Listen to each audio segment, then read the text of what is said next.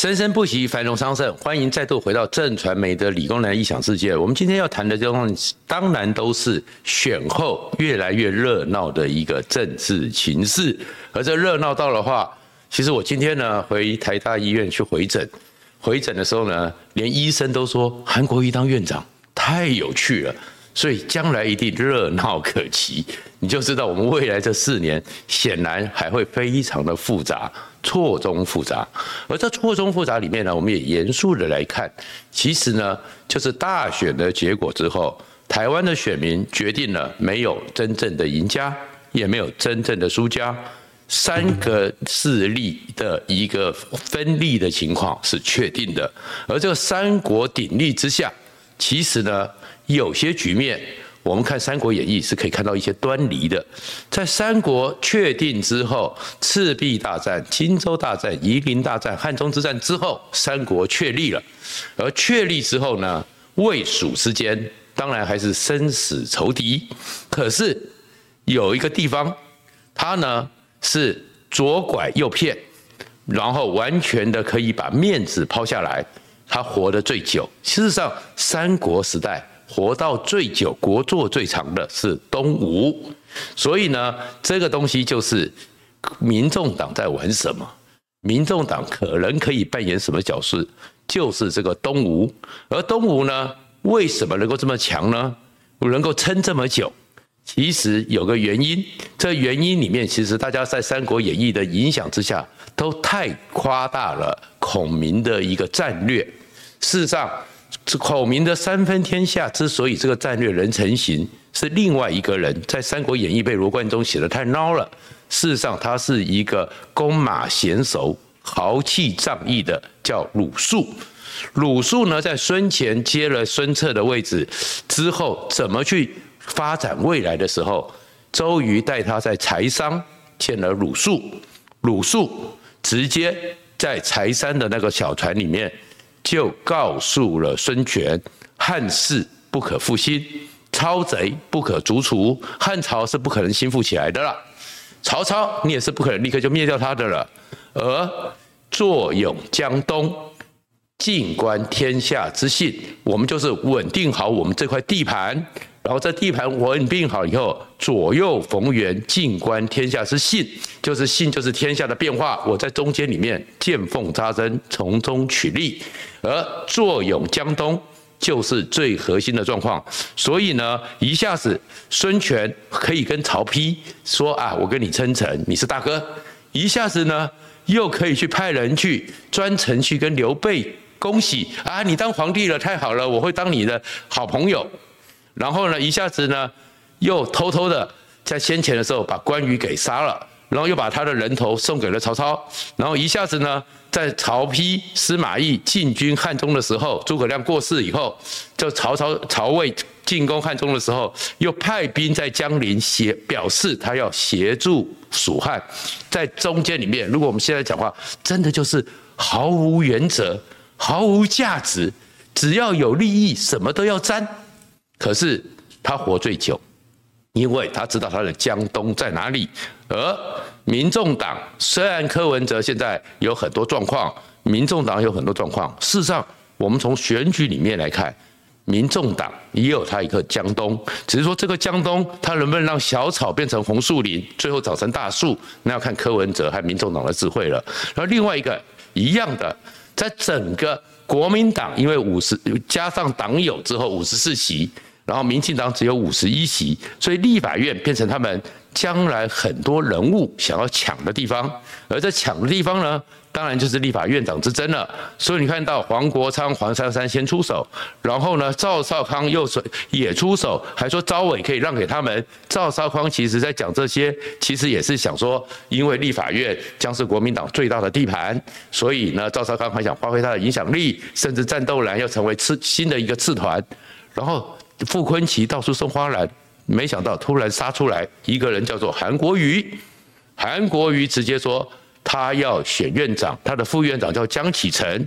其实这也是韩国瑜非常清楚知道他的江东在哪里。他其实是一个像朱立伦、赵少康、傅崐萁的一个宣誓，立法院就是我的地盘。然后它也是一种坐拥江东，所以其实这种坐拥江东，这个将是未来四年里面台湾政局最核心、最复杂的变化。如果没有处理好，其实可能会发生的负面影响都会很多。如果你关注这个频道，请记得按赞、分享和订阅。首先呢，我先先谈的还是，其实民进党选的并不好，要不是有一个。误打误撞抢救王义川、李正浩他们这些人的一个误打误撞，让本来很没有热情的民进党选民由下而上激发了热情。在这个热情基础之下，小英的在路上的广告，在疏解了他们的情绪，让他们有一个更凝聚的力量。然后最后马英九来相信习近平，刺激他们的一个投票意愿。赖清德当然还是会赢上总统，但是可能选票还会更少。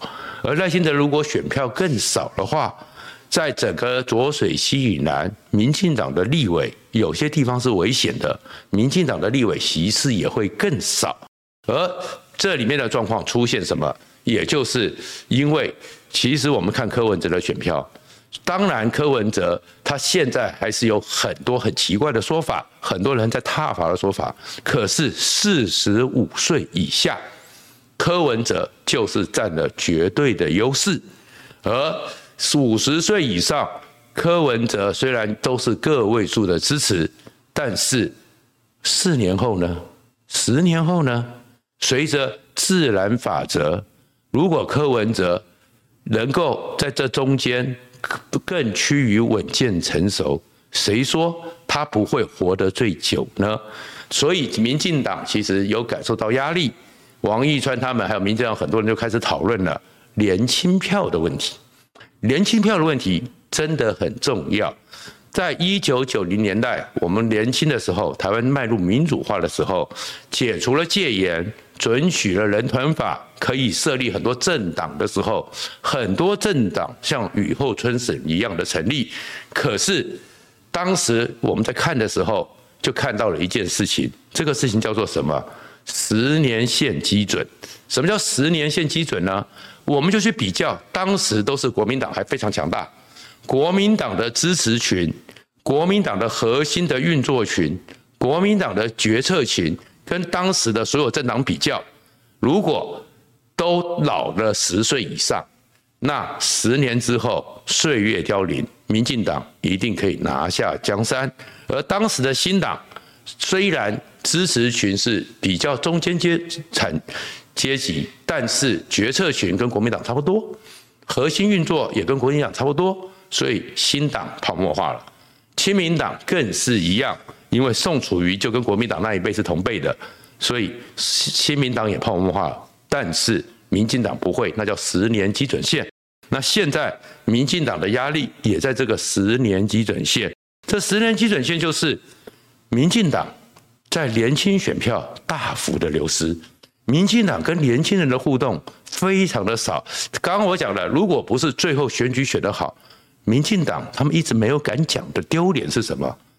赖清德只有五百五十八万票，韩国瑜四年前是五百五十二万票，赖清德整个民进党之力只比韩国瑜都六万。赖清德是一个这么重视自己形象的人，跟韩国瑜那么一个可好笑的人，只赢六万票。民进党其实他们真的要担心未来会不会跟国民党一样慢慢老迈。因为你们的支持者也慢慢上年纪了，岁月会处理这些问题。那这里面到底出了什么问题呢？我这边会讲的是柯文哲那块江东，民进党是怎么失去的呢？首先，民进党真的是越来越像当时民进党所挑战的国民党，建制化了，老迈化了，阶层化了，然后呢，世袭化了。当时的时候。我们民进党刚成立的时候，前一阵子施明德过世，台湾的媒体还要特别写个小小的新闻小字典，为什么他叫 Noli？当年不需要，当年民进党在崛起的时候，直接就叫他老许，那是许信良；直接公开就叫老康，康宁祥；直接就是 Noli，直接就是苏贞昌，直接就是中磊、谢长廷，直接阿扁啊阿扁，不是只有私下见面，公开的时候没有头衔，没有位阶，就好像是你身边的人一样。那现在的民进党呢，完全执政了八年了，一直出一个状况。这状况是什么？这是我们的什么院长？这是我们的什么部长？当年的国民党也是如此。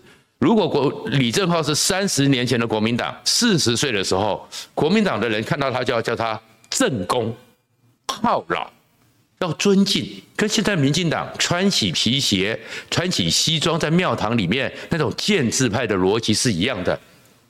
当时国民党有没有察觉到年轻人不喜欢他们？有。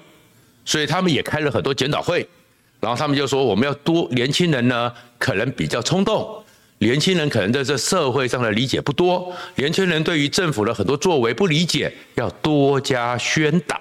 跟现在民进党好多人的语言是一样的，年轻人或任何人听到宣导两个字，就知道你来说教，就知道你是高高在上，你是家父长的态度，怎么会喜欢你呢？这是民进党其实建制化江东这一块失去的原因之一。第二个原因是什么？一个新兴的力量里面，你在竞争的机会是扁平化的。扁平化的意思就是说，只要你有能力，只要你有战功，你就算是带枪投靠，或是你可以另辟江山，你都有机会在这里面有一席之地。当年的民进党会给你的机会，而国民党当时呢，我们会笑是几代相连。就是要看你爸爸是谁，要看你妈妈是谁。那现在的民进党不也如此吗？就以李正浩为例好了。李正浩在最后他帮忙了民进党在抢救王运川里面，发挥了多大功能？可是他提名立委的时候，在民进党那种已经阶层化、种姓制度化的状况之下，受到了多大排挤？民进党现在那些，就算你说年轻，你去查一查，不是政二代吗？不是学二代吗？不是某某某某人的助理出身之后，论资排辈上来的了吗？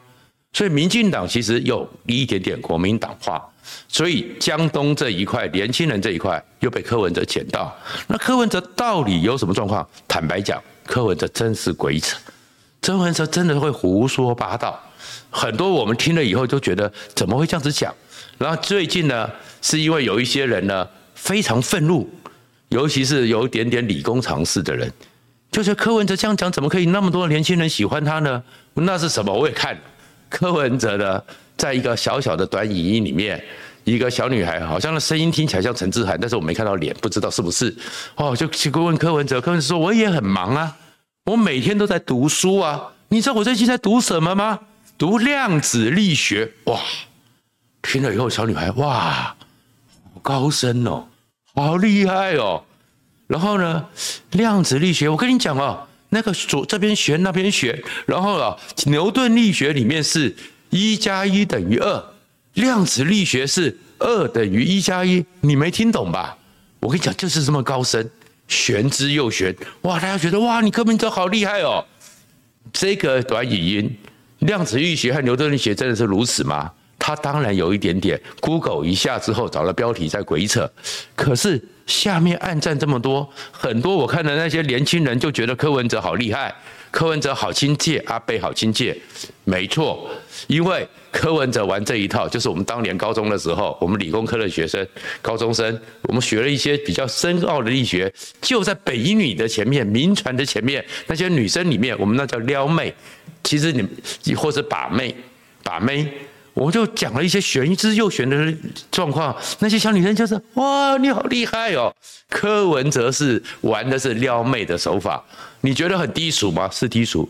可是那些年轻人知道他在鬼扯吗？知道。你去看那些留言，就知道说阿北啊，你在扯啊。阿北，我看你下次怎么扯量子量子纠缠呐？阿北啊，我看你下次怎么扯左左旋右旋呐？可是他们就好喜欢，那为什么？这个不是说啊，年轻人不喜欢思考，年轻人只接受短语。其实每一个政治人物都把选民看低了，选民自己都很聪明。他们在看的是什么？我看你柯文哲还能怎么掰？但是另外一个是，你柯文哲曾经是一个中产阶级里面所期待的最高成就，读到台大，做的是台湾社会最崇高的医生，当选了台北市长，你应该是一个位高权重之人，结果你可以放下身段，跟大家在好像街边闲聊，这个放下身段。就是很多人对柯文哲觉得亲近，就好像我刚刚讲的，民进党初期成立的时候是没有头衔的，没有位阶的，没有身段的，而这个情况之下，就搭配到这么三十年下来了，国民党也执过政，民进党也执过政，但是除了在两岸立场里面比较明显之外，其他有差吗？物价飞腾，房价飞腾，换人做做看，换换人 A A 看，换人是一批人上来就换一批人掌控所有利益，然后亲朋好友个个鸡犬升天，口袋满满，有差别吗？所以台湾社会确实有很多人对两党，就算我知道你不会赢，我也想要表达我们对你两党是愤怒的。所以这些人年轻人很多，难道没有一些中老年人吗？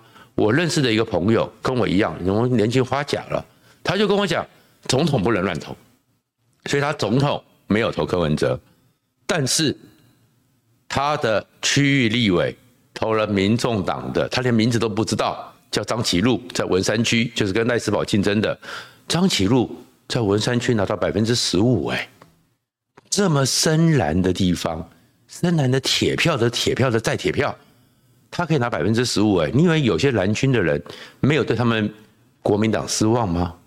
然后呢，不要看了赖江林在桃园市他的选区里面百分之二十一的选票，然后另外一个第六选区有一个是二十六岁的小女孩开了三家婚纱店，百分之十七点八，你真的以为台湾的选民？真的就是蓝绿绑架吗？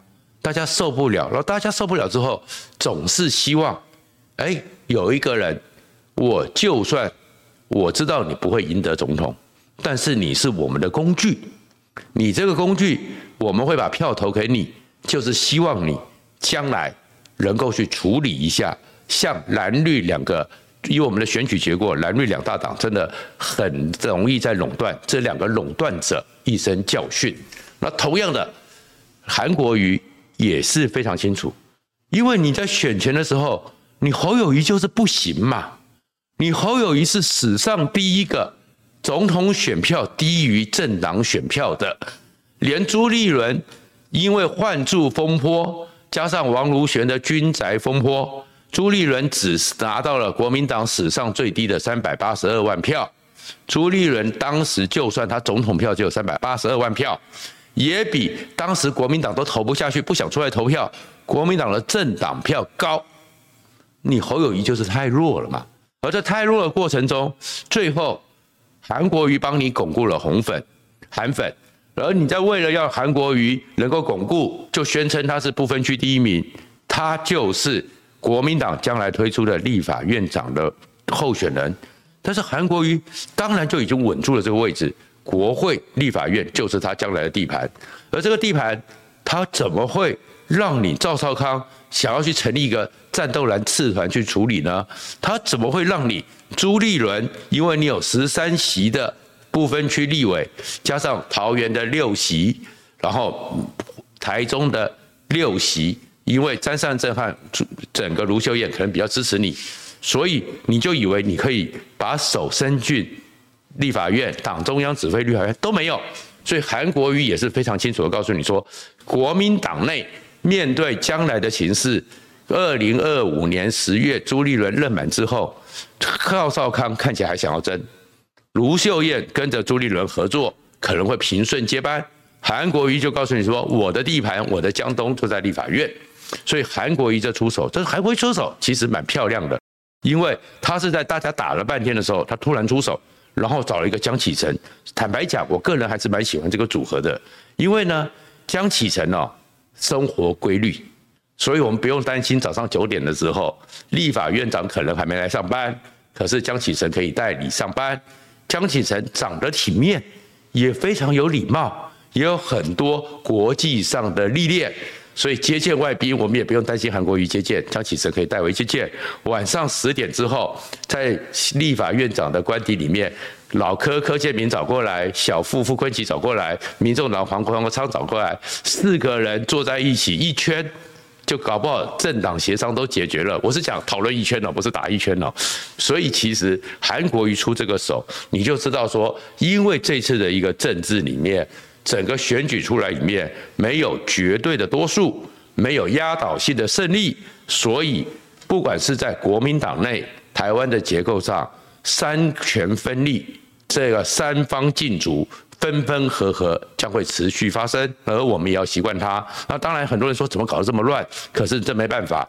因为这个就叫做现实主义，真正在很多场域的运作，其实不管是政治和商场，都是现实主义。